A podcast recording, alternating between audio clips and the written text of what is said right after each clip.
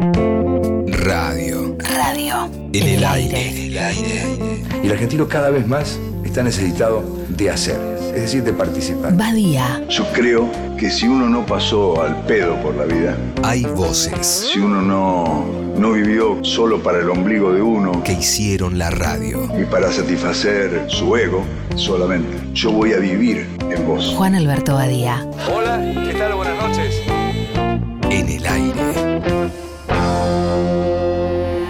Siempre. Luego de haber comido aquella pizza de mozzarella en Ramos Mejía, Juan Alberto le dice a John que se aferre a él, que no se despegue, que no lo quería perder ni un minuto y que lo acompañe, que no diga nada, que lo siga simplemente. Así que fueron hasta el canal, a Canal 11. Juan Alberto le dijo, mira John, entramos al canal y no intercambias palabra con nadie. ¿eh? No pueden enterarse que John Lennon en este momento está en Canal 11. John Lennon estaba en Canal 11 con Juan Alberto. Juan Alberto pensó, lo meto en la oficina de producción, contigo al estudio, que era todo un loquero siempre. Los productores iban, venían, corrían papeles, subían, bajaban. Lo iban a confundir con uno más de producción, un invitado, un actor, bueno, qué sé yo. Juan Alberto sabía que en todo caso pasarían por ahí productores, o el productor ejecutivo Jorge Rey, o Graciera, que era como la segunda de Jorge Rey. Pero que nadie se iba a preguntar quién era ese hombre de lentes oscuros y de sombrero que estaba en esa oficina. Así que Juan Alberto lo sentó en una silla que había ahí en un escritorio frente al televisor y le dijo, vos, mudos, por favor, John, no hagas macanas. Si querés que podamos mantener nuestro secreto, por favor, no digas ni a. Justo cruza ahí Graciela, Graciela Uber, que era la segunda de Rey, la encargada de coordinar todo lo que salía al aire. A Juan Alberto le tocaba presentar a Lito Nevia como el invitado que justamente cantó la canción Chocolates a pedido de, de Juan Alberto. Y ahí dijo Juan Alberto, dijo, ay, le podría contar a Lito. Lito se hubiese conmovido. Ay, qué gran cómplice hubiese sido en esta historia. Pero bueno, no. No se animó, ¿no? No podía agregar a un tercero a esta visita de incógnito que tenía John Lennon a la Argentina y aparte había viajado solo para ver a Juan Alberto.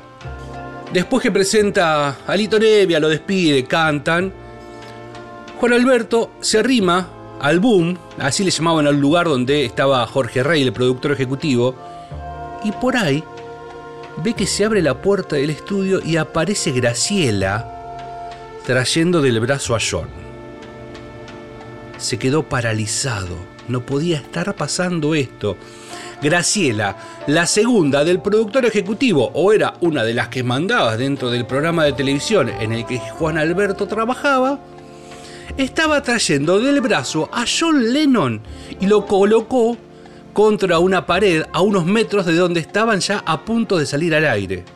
Ante el espanto de esta situación, Juan Alberto se acerca a la productora ejecutiva, a Graciela, le dice, che, ¿qué tenés para ahora? ¿Cómo venimos? Y Graciela le dice, aquel tipo que está contra la pared, el de anteojos negros, creo que fue testigo, no sé, de una explosión, de una bomba. La cosa, dice Graciela entusiasmada, que quedó mudo, casi ciego, habla por señas, dice, pero es muy pintoresco, sonríe como un tonto y está vestido como un hippie, así que lo vamos a meter en el próximo bloque. Le dice Graciela, haciéndole alusión a John Lennon. Juan Alberto no lo podía creer. Lo miraba a John Lennon con cara de enojo, de sorpresa, lo retaba con la mirada. John Lennon sonreía porque entendía la incomodidad de Juan Alberto. Así que Juan Alberto pensó, dijo, tengo que evitar que esto pase. Esto sería una tragedia más de las tantas que ya evité en estas pocas horas que John Lennon está en la Argentina. Así que se acercó a Andrés Perciavale, uno de los conductores del programa y figuras del canal, y dice, che Andrés, medio haciéndose el piola, el cómplice. Andrés, ¿sabes a lo que te quiere exponer Jorge Rey, el productor? Te quiere mandar a ese tipo que está más cerca del borda que de la casa, que dice que fue testigo de una explosión que nadie sabe dónde fue, de una bomba. Para mí que es un quemo, eh, te aviso, te aviso porque veo cómo viene la mano. Andrés se puso serio y salió corriendo, no me dio ni una palabra con Juan Alberto y fue directamente a hablar con el productor ejecutivo. Juan Alberto logró su cometido. Al final, la nota con John Lennon o con este falso testigo de una explosión que nadie sabía dónde había sido, al final no salió al aire. Luego de esta hazaña, Juan Alberto le habló con el productor ejecutivo y le dijo, che, mirá, me voy, me siento mal.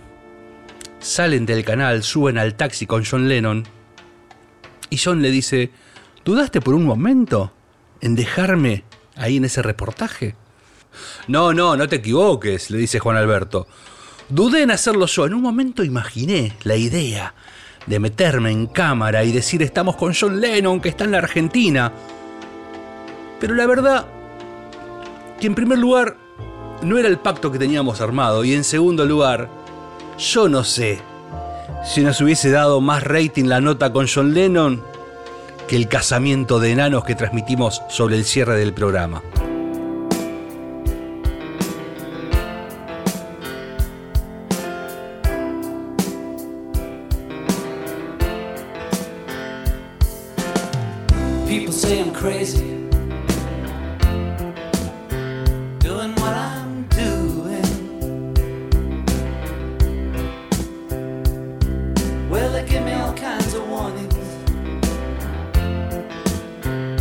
To save me from ruin.